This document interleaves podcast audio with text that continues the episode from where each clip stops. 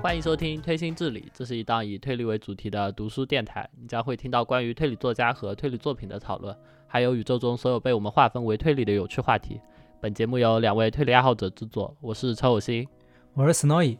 本期节目是我台重磅企划之荆棘下眼专题的第一期节目。就之前一直说我特别喜欢荆棘下眼，但是又找不到好的切入点，不敢贸然做节目。但是在前几天晚上，突然想到了一些灵感，觉得可以从这些角度来聊聊荆棘，所以就斗胆开始写稿。然后，所以我们之前做的那些预期都给这这期节目让路啊。总的来说，荆棘夏宴专题我们打算分两期来做。第一期节目我们打算从《孤鹤鸟之下》中的时代背景、故事脉络还有人物塑造展开，由此来分析荆棘下咽在写作中的巧思，还有还有一些让我着迷的地方。嗯，然后另外一题的话，就这期节目会对《孤鹤鸟之下》的剧情有很大程度上的剧透，所以就如果没有看过的听众，还是建议先去看一遍原著，或者说改编的漫画、电影，再或者其他博主的解说。总之就是你要能明白我们在说些什么。对，《孤鹤鸟之下》它是有漫画的，是吧？是有漫画的吗？有啊有啊，我还以为只有《魍魉之下》有漫画。《百鬼夜行》那个系列很多都有漫画，《这样孤鹤鸟之下》《魍魉之匣》《狂骨嗯之梦》然后《洛心赋之礼》《铁鼠之剑》有没有我忘记了，但那那四本都有的。然后《百济图然带》也有漫画，那动画动画是只有《魍魉之匣》是吧？对，动画只有《魍魉之匣》和《下说像像说百物语》，啊、电影倒是有那个《孤鹤鸟之下》。哎呀，但不推荐嗯看电影了，那个电影 风评很差。嗯，作为我们一系列专题的一个开始，这第一期节目，我们还是就先介绍一下荆棘下眼这个我们非常喜欢的一个作家荆棘老师。虽然我们对各种推理作家，我们都我们喜欢他，尊称他为什么什么老师，但是就感觉荆棘下眼才是对我来说是那种真正的老师的感觉。每次看他书，我就像上课一样。这样吧，我上哎，我上一次不是在那个杂谈里说了吧？什么嗯，高中生涯最重要的小说之一就是 《孤鹤鸟之下 对你人生影响最大的老师》。呃，可以这么说吧？哦，所以是《孤鹤鸟之下》是吧？对啊，你高中的时候有看了《魍魉之匣》吗？我《孤鹤鸟之下》看完就看《魍魉之匣》了呀。哦，我经常看人家说什么，就推荐金陵下咽入门应该看什么东西，好像是很多人首推就是《魍魉之匣》。我觉得应该看《狂骨之梦》，我觉得《狂骨之梦》是嗯，最适合，呃，就是第一次看的人看的看的书，因为它相对更更本格一点，而且它它是字数比较少，它只有一本，另外都分上下，你知道吧？嗯，好像它更轻度一点吧。但我感觉，如果要就我来说，如果让我推荐的话，我还是推荐《孤魂鸟之下》，因为《孤鹤鸟之下》是他出道作嘛，然后他的风格也是一点没有掩饰的，完全扑面而扑面而来那种感觉。所以，如果你能接受《孤鹤鸟之下》，你看他其他的书基本上就不会有什么问题。所以我感觉在这个方面来说，适合一个入门吧。那我们啊，那我们先介绍一下金鸡夏宴吧，还有我们今天这一期的一个主题《孤鹤鸟之下》。对，金吉夏宴，金吉夏宴本来是一个呃，一九六三年出生，然后嗯在成为作家之前，他本来做的是平面设计，然后包括什么书籍的装帧嗯之类的，呃应该还是应该也是有做一些妖怪妖怪形象设计的吧？好像对，是有。然后他那个就在出道之前吧，还有帮什么临时行人啊那些什么推理作家做一些对，书籍的装帧。做过书的装帧，嗯然后在泡沫经济时时期，然后就是生意不景气，然后工作 公司的工作几乎没有，嗯。然后在这种情况下，金吉夏夜就想在业余时候写本小说，然后他就写了一本叫就是那个《孤鹤鸟之下》，嗯。然后在九四年的黄金周，然后他就打电话寄给那个打电话给讲坛社的编辑，然后因为是假期，但是没想到还是有编辑接了电话，嗯。然后金吉就说：“我写了一本书，我想寄给你们看看。”编辑就说：“呃，你寄好了，但是我们就不一定很快就会回复你。啊，这个经常是在那个什么漫画的那里面，我记得是哪个哪个漫画《爆漫王》嘛，里面有说，就说经常有人往那个编辑部里面寄漫画嘛，但大多数人大但是那个大多数人家看都不会看，好像是这样是会这样子，啊，确实是这样子。嗯，然后金夏眼就直接就投过去了，对，然后那个编辑就只能说非常之巧合，然后嗯。寄过去，编辑非常快，两天就看完，然后立刻就给了给了他回复，他觉得这是非常惊喜的作品，嗯，然后就就出版了。然后受这个启发，不是讲坛社就觉得要给一些作作家机会，然后才设立了美赏嘛。对，就要所以说孤鸟之下是特立独行的那些作家对，对所以《孤鹳鸟之下》算是什么第零届美赏获奖作。啊，对对对，这应该是经典的那个传闻了，经典的故事了。对然后金吉夏彦就以推理小说家出道，开始了一段非常高产，而且高产且怎么说呢，波澜壮阔的写作生涯吧。我觉得他前几年真的特别特别特别恐怖，真的特别恐怖。九四年我看的又对又多又快，好吧？对，什么九四年《孤鹤鸟之下》，九五年，九五年一年就写出了《我俩之下》和《狂骨之梦》，然后之后一年是《铁杵之间》。对，超级快。要知道，就《百鬼夜行》系列最少好像都是要三十万字左右。对，太可怕了。这就是这就是有知识储备的人写写小说，好吧？嗯你看我们嗯我，们写几千字憋的跟个什么一样。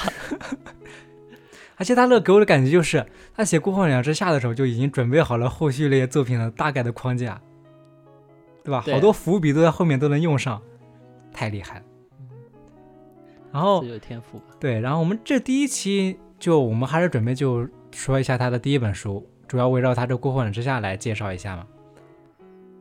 对，因为荆棘实在太高产了，它的嗯系列书实在太多了，我们也不能全部介绍完，就准备怎么说以点带面，就是从《孤鹤鸟之下》中展开来，然后来概括的说荆棘作品中的一些特点吧。嗯，因为对于我觉得一个作家的出道作还是最重要的吧，就了解他的风格。我都感觉有很多那些作家成名之后，就受到欢迎之后，他写的那些作品收敛了很多他自己原来那种风格，就显得更商业了嘛。啊，所以很多作家就是我其实对他们的出道作都是很喜欢，就无论什么啊，嗯，什么村上春树啊，他什么《且听风吟》，和到后面那些作品就风格还是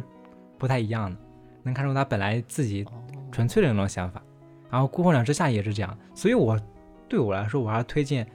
如果想看金星效应的话，就直接看《孤鹤鸟之下》，就是纯纯粹最代表他风格的一本书。哦，哎，我我也没有，我应该在群里说过好多次，就是我高中的时候看完《嗯孤鹤鸟之下》，然后因为是在图书馆借的嘛，然后就是上一周借，然后下一周看完了就去图书馆还掉，嗯。然后在还的时候遇到了一个女生，她她问我推荐推理小说，然后直接就把手里的《孤鹤鸟之下》塞给他，说这个超好看，让他一定要去看，然后他就。然后他就是嗯不是就把你拉黑了？对，然后我们就再也没有联系了，就消失在消失在同学的人海中，再也没有联系，好吧？真实的故事，这种就是不适合看积极夏彦的作作品了。哎哎哎，很正常觉得，怎么会有人不喜欢这种书呢？这么牛逼的书，我是觉得那种，就比如说你推荐一个作家，就说然后推荐一个他最，啊、最容易接受的那一本书，其实不太好。其实跟他自己的作家的风格其实不太吻合。我要是推的话，我还推那种最代表他风格的一本书。然后《金鸡下咽》就是《孤后两之下》和《魍魉之匣》。哎，我那时候没想这么多，就是我手手上还拿着，然后准备还，然后他问我借，我就我就立刻塞给他了嘛，就是 就是这样子。哎，遗憾，我感觉是一样的。你无论是什么塞《孤后两之下》，还是塞什么《占星术》，还是塞什么《手无》，都是不行的。切，这个不管。然后说回来的话。对，因为我们我们在后续会基本上都会比较剧透的来聊，所以我们先我们就只说一个非常潦草的简介，就是来引起看过书的读者们的一些记忆。好了，《孤鹤鸟之下》讲的是就是妇产科医院久远寺家族的女儿怀怀胎二十个月，却始终无法生产。更加诡异的是，就是她的丈夫在一年半前就在一个密室里消失的无影无踪了。然后知道了这件事情的，就是杂志作家关口训，就去找他的大学时期的朋友中禅中禅寺秋彦，然后我们一般都叫他金吉堂吧。然后关口就和金吉堂讨论这件事情，然后他们。讨论着讨论着时候，发现就是在密室中消失的那个男人是他们的大学同大学同学，就是他们的熟人。然后，于是他们就陷入到了这起案子中，然后就开始追查到底发生了什么事情。嗯，我还记得这本书开头什么关口走过什么长长的就很坡道。对，开头的第一章就很劝退，就是那个关口训走。走在烈日下，然后走在一个通往金吉堂那个书店的坡道上，然后那个坡道好像很陡吧，是不是？然后对，但那坡道叫什么？眩晕他走在坡道上的那种叫眩晕坡，就很多人走在上那种体感很很困难的感觉。嗯嗯。对，然后第一章就很劝退。嗯，还有关口这个人，然后见到这个关口这个人，只要出现了就是一个劝退的一个部分。他无论在哪本书里面，只要他出现的那些场景，都是劝退的。那也不是啊，我们接下来会仔细聊聊关口的。就然后遇到金子堂之后，他们就开始东聊西聊，从什么心理学聊到什么妖怪学，然后就通篇废话啊。对于刚开始看的人来说，可能通篇都是废话，就不明白为什么要说这一大段这么这么莫名其妙的东西。嗯，这个应该就是《孤鹤鸟之下》第一个劝退的地方。然后再之后就是那个金一堂，就疯狂炫学，就扯到各种，因为他们之前关口好像是了解到他那个，就刚才那个怀胎二怀胎二十个月是的故事嘛，就是是应该是墩子告诉金鸡堂这个事情嘛，墩子是金鸡堂的妹妹嘛？哦，这样吗？看来我都忘记了，好像是忘记了，我也忘记了。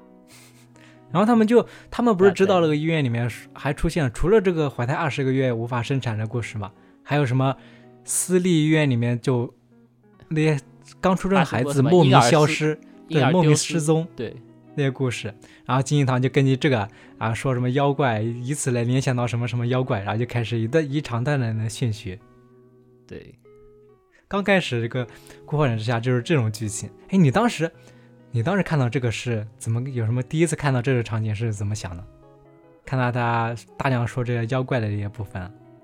啊，我当时觉得还挺合理的，因为不是说二十个月无法生产嘛，然后他们就从为什么他们就就对这个怀孕女性为什么没有生产和比如说难产之类的话题就开始展开了嘛，然后由此再再来介绍那个。产女和孤鹤鸟这两种妖怪的那个，我哎，我当时觉得还挺合理的。我当时想着，哦，这么早就把孤鹤鸟这个题目点出来了，很不错吧？哦，哎，那你当时对《金银夏宴》这种什么妖怪主题的这种接受度还挺高的，是吧？对啊，我觉得没啥问题啊。啊，但主主要是因为我那时候是个中二高中生，可能啊，对，因为主要《金银夏宴》的风格。就现在来说，金鸡下宴，我们就会把它说是什么啊？妖怪新本格，那叫那怎么说来着？妖怪推理啊。啊，对，妖怪推理就是说他的那个作品风格，可能吸引他我们这些粉丝喜欢他的一个点，其实就是因为他这个他这个风格，妖怪这种主题，还有他那个写的作品的那个时代的风格。其实他这些无论是他的相说系列，还有这个百鬼夜行系列，主要的主题就是妖怪，无论是以案件围绕妖怪这个主题，还是以那种像说《北物语》里面各种啊、怪谈呐、还有《百物语》那种妖怪的主题，他的书基本上都是这种妖怪的主题。好像这种妖怪，其实在之前那些推理小说里面可能会涉及，但他对以这种其实也是，其实也会有也会有。你是主要喜欢他这种风格吗？啊、我觉得是这样子的，就是其实，比如说呃一些什么恐怖传说啊，或者说呃妖怪民俗之类的东西，其实在推理小说中出现的频率是很高的。在往前推，比如说有横沟正史的横沟正史的很多小说，它其实开头都会都会有这样一个村庄，然后有一个迷信或者说有一个传说，嗯，对吧？对，其实一开始爱伦坡写了一些哥特风格的，其实也是这种怪异这种风格。对啊，然后再往后，比如说像三津田信三的《刀城盐耶》，它也有很多的民俗色彩嘛，是不是？嗯嗯嗯，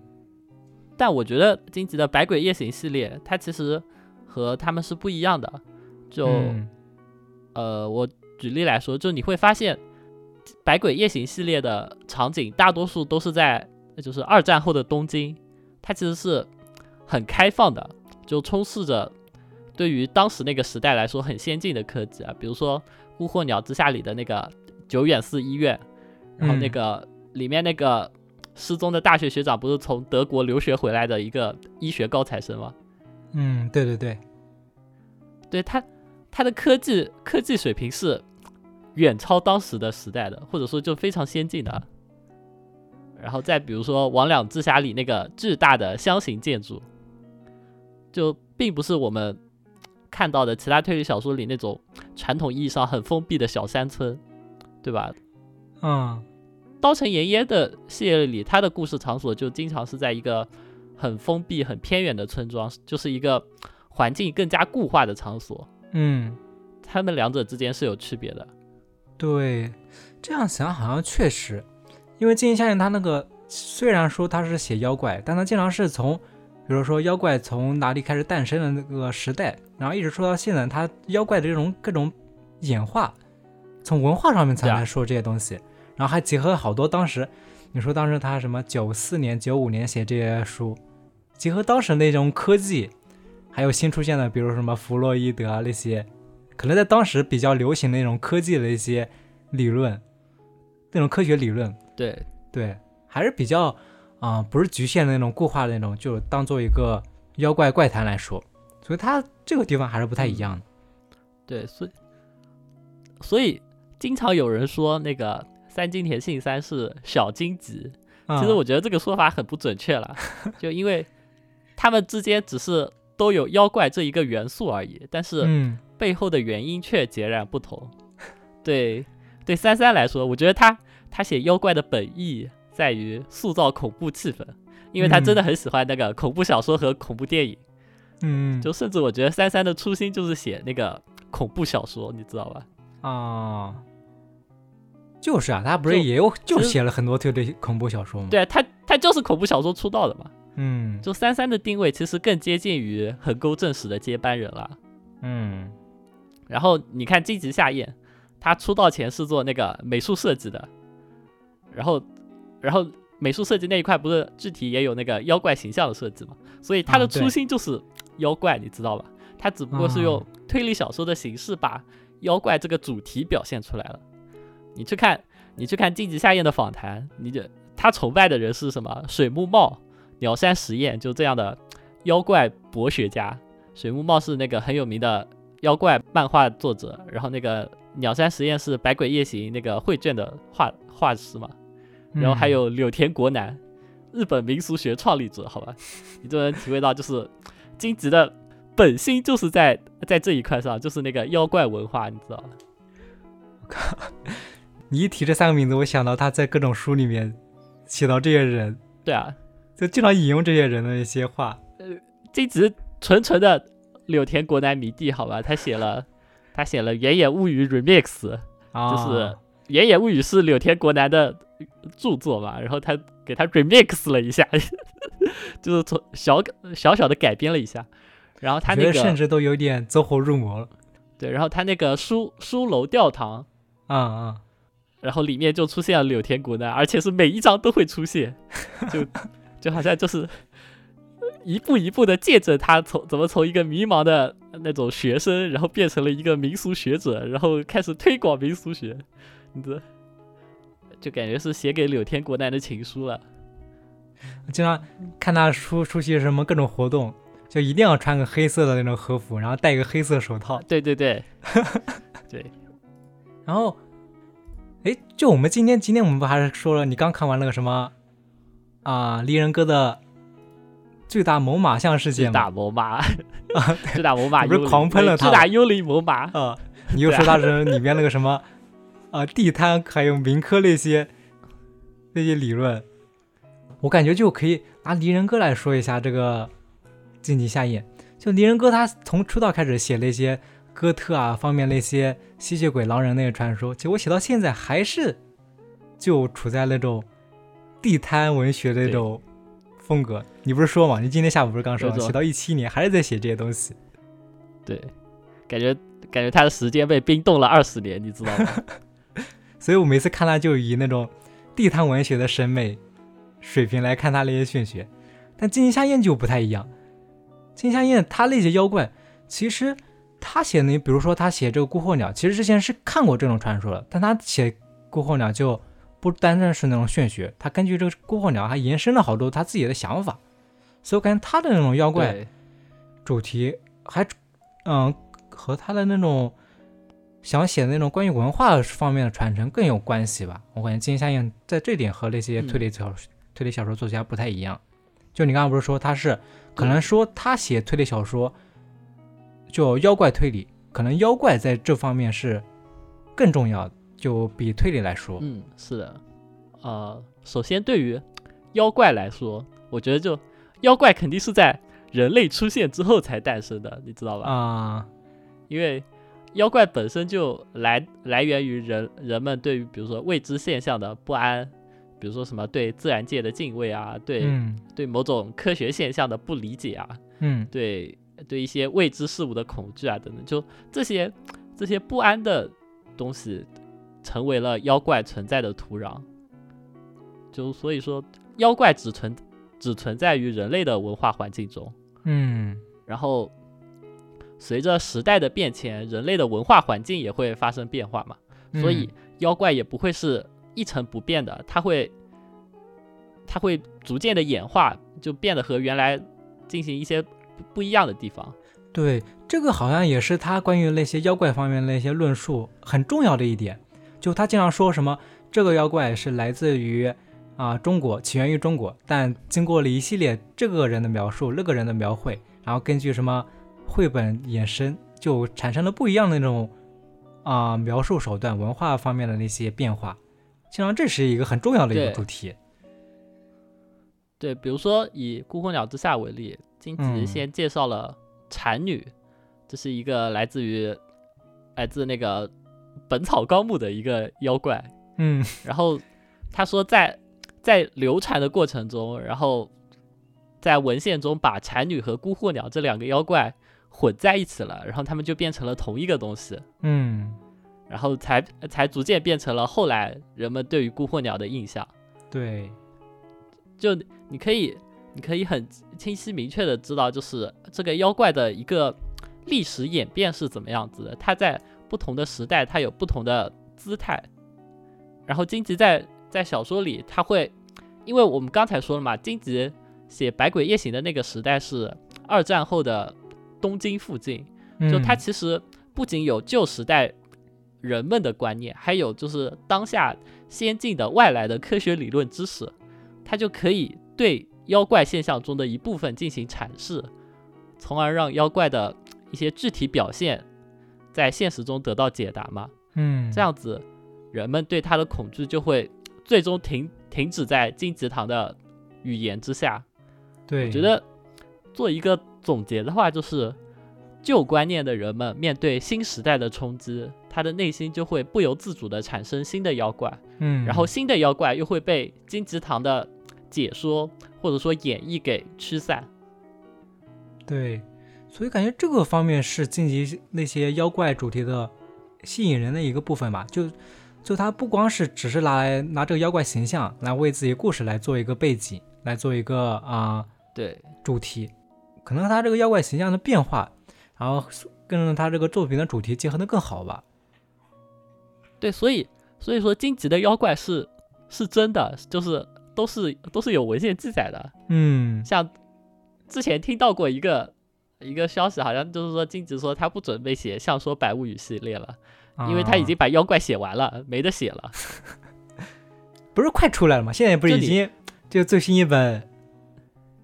说是有动作，但我一直等不到他那个最新的消息，不知道为什么。那叫什么什么碑啊？什么之碑啊？哦？哦，那个字叫什么？中之碑吗？还是空之碑啊？啊、反正应该是这样吧。不，但我我说的是《相说百物语》系列，哦，这样，就《相说百物语》不是一个中篇，然后对应一个妖怪嘛？嗯，就他说他好像不打算写了，因为没没有妖怪可以写了。但你看，嗯，你看三三的一些那种妖怪或者民俗，它它有一些是自己编的，你知道吧？哦，就是并不是真实存在的。因为荆棘是要写其中的一些演化或者说一些考据的，嗯，它就不是无中生有的东西。对，然后三三那个里面更多的是当做一个背景了。嗯，所以我感觉就呃，总的来说就是《自逆夏言》这个作品，他的作品妖怪这方面的是很吸引我们一个点，就是他写妖怪，并不是把它当做一个背景，不是把它当做一个炫学的一个武器，而真要写这个关于这个妖怪的主题，整个故事也围绕这个妖怪，嗯，所以无论是他那个对，推理类型的推理小说《百鬼夜行》，还是他单纯以怪物和怪谈为主题的《相说百物语》，其实我们都很喜欢，就关于他妖怪类的部分。嗯，然后回到我们说《孤魂两之下》的这本书吧，《孤魂之下》啊、我们说到现在，除了它这个妖怪主题，我们还再说一下它关于它那个另外一个比较吸引我们一个点，就关于他的人物。对，因为因为之前因为之前我经常看了个什么啊，关于什么推理小说 CP 那些热度的一些排行，莫名发现这个《百鬼夜行》里面的角色还莫名还很火，热度一直持续着。嗯对，因为荆棘的群像塑造就是非常厉害。嗯，哎，那我们就从《孤魂两之下》这本书它里面首先登场的这几个人来说一下吧，因为嗯在、其实我其实我觉得啊，就《百鬼夜行》里面，他这个人物和那些他这些人物这些塑造和其他那些推理小说其实有一些不太一样。就比如说他这个金银堂这个形象，他这个侦探形象其实和其他那些侦探形象有些不一样。就完全不一样。完全不一样。他给我一个感觉是是不是像史吹区啊？就是说他的目标经常不是为了破案，他不是一个为了破案而存在的一个人物，是吧？对对对，啊是是。呃，在这里的话，我我想聊一下，就是在《百鬼夜行》系列里，荆棘塑造了两位侦探，就是甲木经理二郎和中中禅寺秋叶。对，就刚刚我说的，为了破案存在的一个侦探和一个为了其他方面意义的一个侦探，这两个侦探，对，然后甲木金是一个就是字面意义上的侦探，就啊他开了一间玫瑰十字侦探社，然后专门接受委托。他是一个将侦探作为自己本职的人吧。嗯然后文中对他的描写就是他总是非常乐观、非常愉快的样子，不知该说是浑然天成还是天真烂漫。总之，性格上有许多部分和小孩子相似。嗯然后，然后关口对贾木金的理解是说说贾木金这个人可以说是在任何层面下均不受既有约既有框架约束的人。顺带一提，贾木金还非常帅。然后，而且贾木金拥有就是能看到别人记忆的超能力。对，哎，贾木金这个人我还挺喜欢，他经常出现就带有那种破坏感，就非常本来是那种非常严肃的那种场景，就他一出现的话，莫名就变得很喜感。所以我所以我很喜我很喜欢贾木金当主当主角的那个《百次突然带》那个系列。啊，贾木金，你说他非常帅，是不是他？我记得静怡写他什么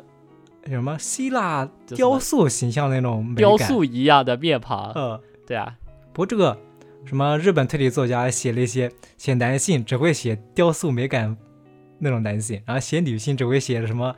人偶般的面庞，哎，也是，是是？对，然后我记得那个《孤魂鸟之下》电影，然后演贾木金的就是那个阿布宽嘛，所以大家可以想象一下，哦大家可以想象一下贾木金他那些人物形象。虽然我觉得阿阿布宽不够，不太行了，确实不太行我觉得。阿布宽不能不是很能表现出这种气质。哎呀，说回来，嗯金吉堂他就是一个脾气古怪的旧书店老板嘛，然后非常博嗯学，他同时还是那个神社的神主，然后还有一个阴阳师的身份，嗯，就他在故事中担负起驱散妖怪和解释谜团的任务，然后就你就可以发现贾木金他是有侦探的名号，但是嗯金吉堂做的是侦探的事情，就是金吉堂才是真实的侦探，就他们两个人各自有特点，拥有比如说都拥有一些神秘的特质，但可以说是互不干涉。嗯就这种双侦探的设置其实很罕见，因为一般来说我们在别的小说里看到双侦探，经常是他们要么是竞争对手，要么就是是伙伴，就携手破案，就很嗯少有这种互不干涉的类型。你对你有想过这个问题吗？就是为什么荆棘夏彦要这么设计两个人？为什么不能就直接一个人做两做他们两件事情呢？就哎，我想一下，贾木金他是他不是有那个可以看到别人记忆的能力吗？就经常他一到现场，其实有几次他甚至就一开始就知道凶手是谁了。对他一开始就说出了真相，只不过读者当时候其实也不能理解。啊、哎，这个你感觉这个是不是有点像就现在比较流行的这种一上来就知道真相的，什么你的谜题由我解答，哦，对吧？对吧？那我觉得是不一样的。嗯哦我感觉哎金金鸡夏彦写的这个构思，可能他就是想着说，呃，真相其实不是最重要的，或者说只有真相其实是不重要的，而是要知道这为什么要会发生这种事情。哦，哎，我说一下我的理解啊、嗯我感觉贾木金和金吉堂就分别对应故事故事里的两个阶段，就是一个是头，一个是尾。然后我们刚才不是提到了妖怪嘛，嗯，然后妖怪在荆棘夏彦的故事中就会被塑造成一个就是因为人内心的欲望，还有外在环境因素对人心理的干涉，就是两者结合起来，然后荆棘夏彦把它具具现化成一个就是依附在人身上的妖怪，然后最后并加以驱散。对，然后我们以我们以孤鹤鸟之下为例，它的故事脉络其实是看见妖怪，然后触碰妖怪，然后最后驱散妖怪。然后这样思考之后，我们再来看贾木金的人设就很有趣。刚才我不是念了一段，就是贾木金在原文里的描述嘛，就他的性格跟小孩子似的，然后不受既有框架约束，然后但他又能看到别人的记忆，所以他对凶手内心的那种欲望，还有外在的环境因素，就这两点妖怪产生的关键因素，贾木金都是无感的，所以他不可能看到妖怪，你知道吧？就他只能看到人。嗯就让让我想，贾木金就属于那个 看人是人的阶段，你知道吧？就那个看山是山，就贾木金就就是在最最下面那一层，也不能说他是低级，因为他就像小孩子一样嘛，他也不懂别的什么东西，所以他就看人是人。然后我们他就是那种非常直接那种啊，就非常直接，经常对啊是对啊对啊，莫名其妙到案发现场，然后对着所有人说：“你是不是看到当时那个画面了？”大家也理解不了他为什么那样想。就很单纯嘛。嗯然后我们再说，我们再说第二块，就触碰妖怪。触碰妖怪的是谁呢？其实就是我们的主视角，就是那个关口训。关口的人物形象，他不是说什么沉默寡言又忧郁，就他其实是最容易被他人还有被环境所影响的人。嗯就换言之，他是最容易被妖怪附身的人。就在在《孤鹤鸟之下》里，就关口作为主视角，所以然后里面有很多关口自己的心理描写，就他的这些描写其实很容易对读者产生误导的，嗯，然后由此产生了叙述内容上的不可靠，最终导致了读者触碰到了妖怪，就触碰到了一些不可思议的事情。所以关口是处在就是看人是妖怪的阶段，你知道吧？就是那个看山不是山，就那个阶段。关口这个角色，关口这个角色真的是我看《百鬼夜行》这系列里面最大的障碍。我感觉只要一他一出场那种场面，我就看不下去了。他每张他他每次对他这个人物每次出场，无论遇到什么问题，就是流汗、发抖，然后眩晕，然后 然后结巴，话也说不清楚，然后就经常看了一个什么东西就被吓啊得半死，然后就晕乎乎的。对，经常想一些什么奇奇怪怪的东西，所以每次他一出现就特别的折磨。他的内容无论是叙述啊啊什么东西，特别的折磨。也是嗯，我记得我记得是是《狂骨之梦》吗？是哪一本书他没有出场？我感觉那本书的观感就特别好，为什么啊？又没有什么他的啊结结巴巴，然后发呆什么东西。是《狂骨之梦》吗？哎他没有出场。《狂骨之梦》是他嘛？是那个钓鱼的那个那叫什么？对，是他出场的。所以感觉那本书，所以你说啊光好像是。狂骨之梦可能比较适合入门，因为没有关口 哎呀，那你去看《百次突然带》不就行了吗？啊。然后最后的话是负责驱散妖怪的是金吉堂，就因为他既能看到人，也能看到就是人心上被依附、人心上依附的妖怪，所以他身为阴阳师，他就需要做的东西很多，所以他的博学是十分有必要的。就嗯从遗传学到医学到心理学，再到民俗学，然后他还是一个旧书店的老板，平时就看特别特别多的书，就学识有助于金吉堂理清感性和理性的边界，然后由此来驱散妖怪。嗯就所以说，金吉堂就处于那个看人还是人的阶段，就是看山还是山，就看破了一切。三个主角就对应对应的三个阶段吧。嗯，这样说好像是哎，就他这个再加上一个牧场修太郎，这四个人就是根据案件不同的情况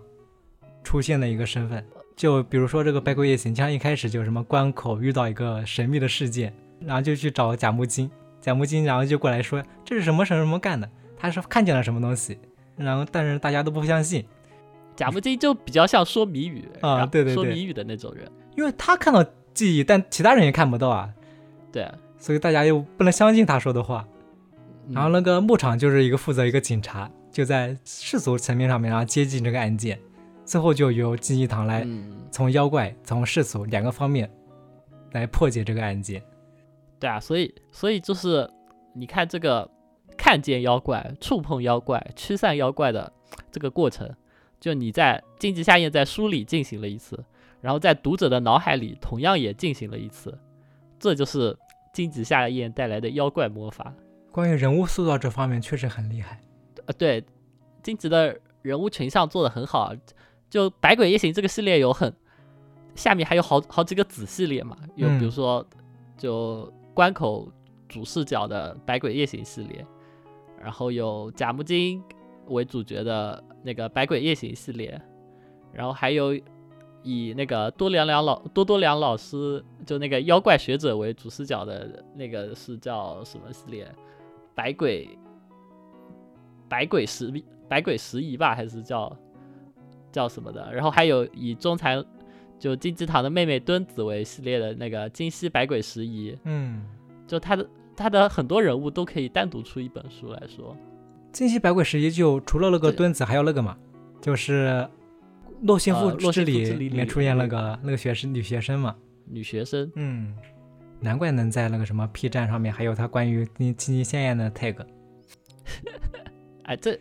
他的人物群像我们具体到下一期就是聊魍魉之匣的时候再再说一下。嗯这一期就简单说一下，就是主要是想说明就是它的故事结构以及为什么要设置两个侦探嗯，这件事情。《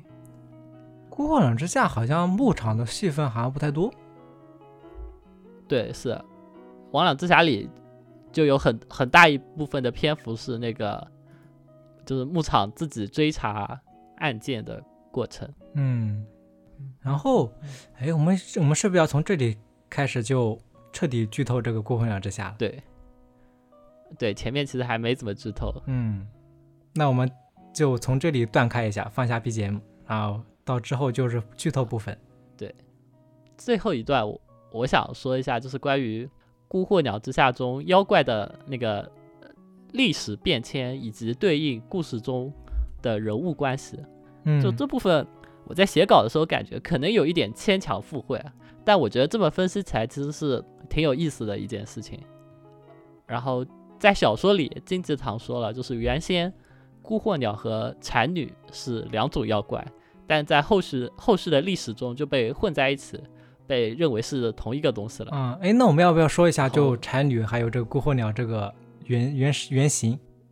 对，就产女原来的叙叙述是：怀孕不产而死者，若弃尸于野，胎内子不死而生于野者，母之魂魄多化为人形，抱子行于夜路。然后它就是一个类似于一个难产死掉的女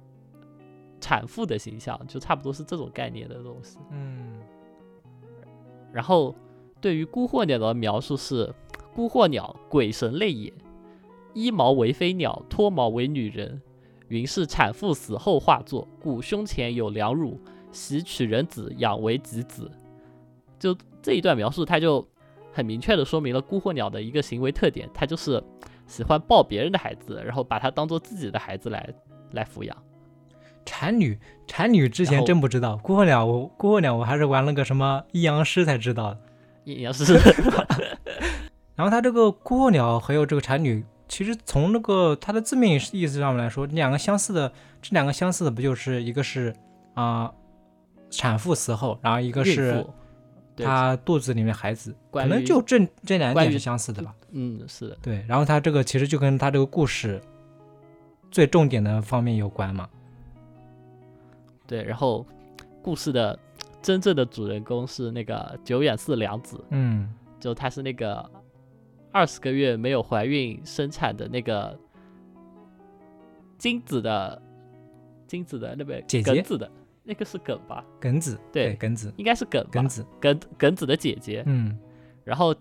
我我们接下来就是剧透啊，然后他在以前因缘际会的情况下，收到了就是来自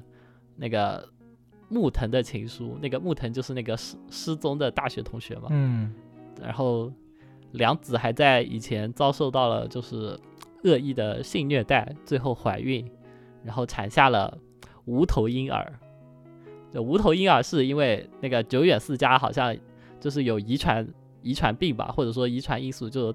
他们家的女性在怀孕生产的时候就有很大概率生出那个无头婴儿，是无头婴儿吗？我记得他是说什么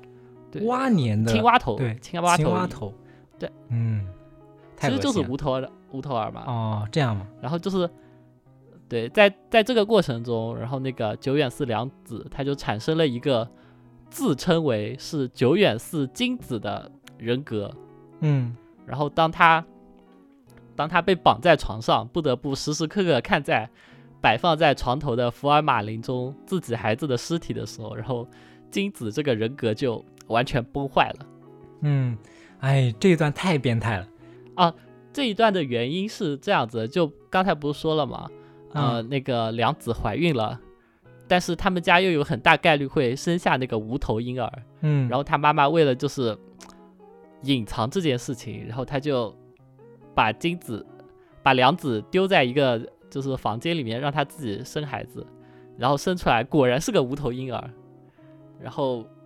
为了就是隐瞒这件事情，他他就把婴儿用石头砸死，然后泡在福尔马林里，然后就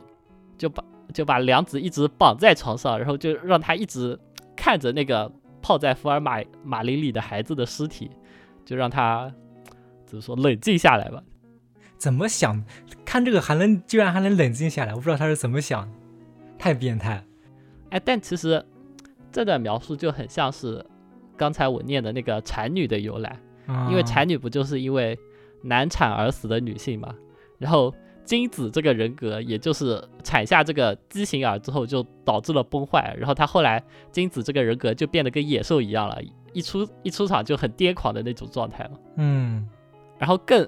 更奇妙的是，产女在后来的文献中不是被等同于孤惑鸟了吗？嗯对应在故事里，就是金子这个彻底崩坏的人格，他不是后来会在恍惚间就是找到小孩就把他抱回来嘛？这个不就是那个久远寺医院中小孩子失踪的那个由来嘛？对，然后他就是那个孤惑鸟说的吸取人子养为己子，就是那个抱小孩这个行为。对，但这样还不够嘛？就像我们之前说的，荆棘夏彦的故事，我们可以理解为是旧观念的人们面对新时代的冲击，内心中不由自主的就会产生新的妖怪。嗯然后对应在故事里，就是良子后来又产生了一个新的人格，就是母亲的人格。这个人格代表的是良子期望的，就是完美无缺的久远寺之母的形象，就是那个会把畸形儿用石头砸死，然后泡在福尔马林里，这么一个很扭曲的形象。就为了维护这个家族的尊严而不得不做的一些事情，就嗯，就类似于一个这样子的形象嘛。我觉得他产生这个人格，就代表着就是孤惑鸟的又一次进化。哦，因为我们看传，你看那个传说故事里，他孤惑鸟不是就是抱别人的孩子来，就是当做自己的孩子养嘛。然后他这里又做了一次进化，他从抱别人的孩子来抚养，变成了就是直接杀害别人，然后把他泡在福尔马林里，泡在罐子里。哦，所以才会杀害他那个孩子，杀会杀害别人的孩子。对啊，最后就变成就是你看绑架犯，绑架的是金子，杀人犯是母亲，最后告发者是良子，就这三个人格其实都都是同一个人嘛。嗯这里就可以看出，就是那个久远寺良子这个形象和附身在他身上的妖怪孤火鸟的形象，它是高度贴合在一起的。对，呃，可能有些人会觉得很牵强，但我觉得这么想其实应该是正确的吧。我感觉他这个，如果这个方面只是用了什么用什么精神分裂啊来解释，我还觉得有点牵强。但他用了妖怪来解释，我觉得就和他这个故事结合的还挺好的，让大家理解起来没那么困难。就他三个动机，三个不同的动机为什么会融合在一起对我，而且而且戏戏剧冲突很强烈啊，啊？对啊，就里面有很多画面感都非常震惊，比如说那个。你想象他被绑在床上，然后看着那个摆放在床头的福尔马林自己嗯，孩子的尸体，然后还有一很有个画面感。比如说是那个，比如说那个木藤学长，不是他已经在弥留之际了嘛？然后他躲进了那个密室里，然后蜷缩着身子，然后无意识间说出了母亲，然后母亲嗯这个词诱发了杨良子的那个那个就是触触发他人格的开关，然后他变成了那个杀人犯人格母亲，然后他用石头就把那个学长砸死了，然后嗯，又把他又在他的尸体上撒了福尔马林，就那那个画面就就就特别震撼。特别震撼，特别有画面感。我记得他金夏燕说，好像是金夏燕好像说他是这个之前是前几年有根据自己漫画，他是本来想画一个漫画，后来就根据这个漫画来写的这本书。可能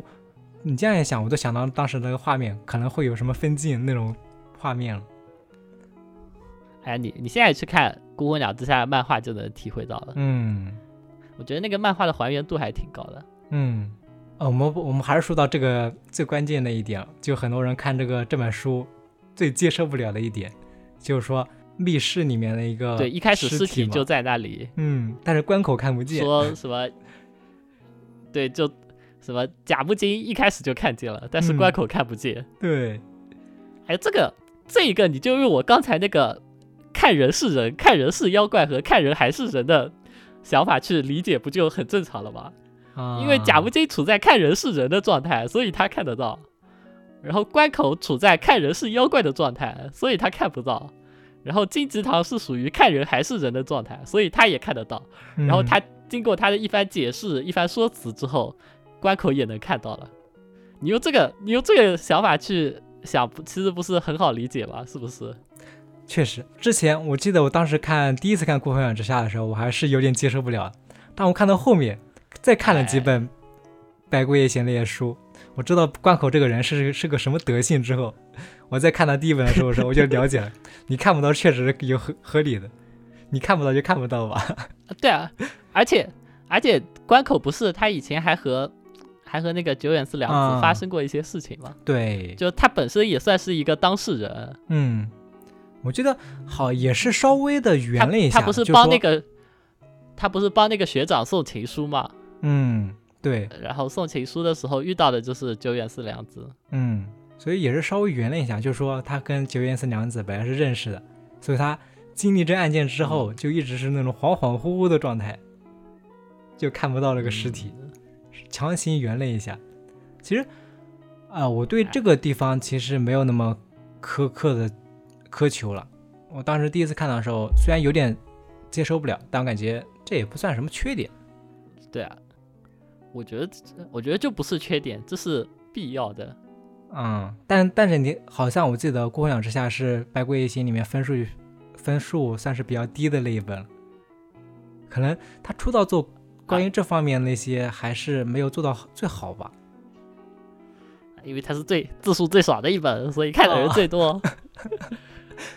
而且，就你你要这么想。嗯，看过《孤鸿鸟之下》，不喜欢的他就打个低分就走了。哦，喜欢的他才会去看后面几本，然后打高分，你知道吧？完成了一个筛选，这都是合理的，这都是合理的，好吧？所以要先看《孤鸿鸟之下》啊，确实，你就没有早几年遇到我，然后我这么跟你一通解释，你就会觉得《孤魂鸟》这神。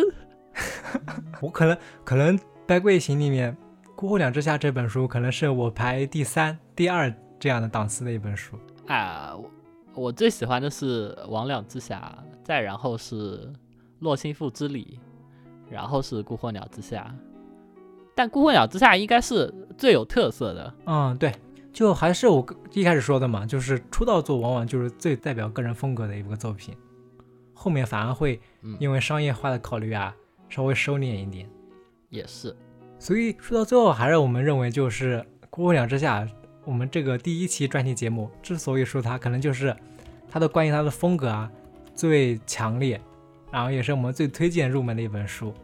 对，然后这本期节目就先说到这里，就是后续专题节目肯定也会做，就是这一期节目我们先说到这里吧，就是关于《孤魂鸟之下》它的故事，还有它的风格，还有我们的一些感受吧。对，主要是因为篇幅有限，嗯，其实还有很多东西没有聊到。呃，我们最开开头也说了嘛，就还会有一期荆棘专题，嗯，会从魍魉之匣展开，然后来聊一下荆棘的多线叙事，然后它的人物群像的塑造，还有故事中的日式美学，嗯，因为我觉得大多数人应该都是从孤魂鸟之下，然后魍魉之匣开始入坑荆棘的，所以我觉得从这两本书开始切入，然后深入的说一些内容，可能可以给听众们一些乐趣，好让他们继续去阅读荆棘后续的作品，比如说，呃，洛心赋之礼，还有其他系列的书。嗯，哎，这里可以提前说一下吧，就推荐《百鬼夜行》的阅读顺序，就是按照它那个出版的顺序吧，因为它经常故事是有连续性的。啊，对，他的很多人物都会在后续再登场，像我们刚才说，呃，像《孤魂鸟之下》里有一个呃恶德医生叫坚野，嗯，然后他后来失踪了嘛，然后再后来你会在《铁鼠之剑》里看到他重新登场，对，然后那个啊《洛仙夫之礼》里面一个非常重要的一个角色，就会在《屠佛之夜》里面也是一个纪念场景里面出现。所以按照出版顺序来看，应该是最正确的。是，只要你足够足够有耐心，毕竟字数都很多。嗯，哎，我老实承认，我虽然说了这么多金子的好，但是我屠佛之宴也没看完。啊，屠佛之宴其实没有洛心夫这里那么好啦。虽然他们托之宴可能比洛心夫这里还要厚一点，但我感觉到后面收的不太好。有四本。嗯。这个我们就之后再说吧，就关于他后面那些书。哎，以上就是本期节目的全部内容。然后最后感谢一下我们的给我们支持的观众老爷们，感谢哈维，然后 Unis、ETO 亚洲分队小队长、南城大气、屁屁口咸鱼酱、李李李李李良、玄齿噜噜噜、红茶与蓝鲸、徐一二三、冈山桃太郎、茨基尼库拉西啊，茨基尼库吉拉，这个这个应该叫什么？月亮，月亮里的金鱼。然后漫无止境的摸鱼，田园诗人，感谢各位观众老爷们的打赏支持。以上就是本期节目的全部内容啊！如果你喜欢本期节目的话，记得评论、转发、点赞、留言。然后让我们下期再见，拜拜，拜拜。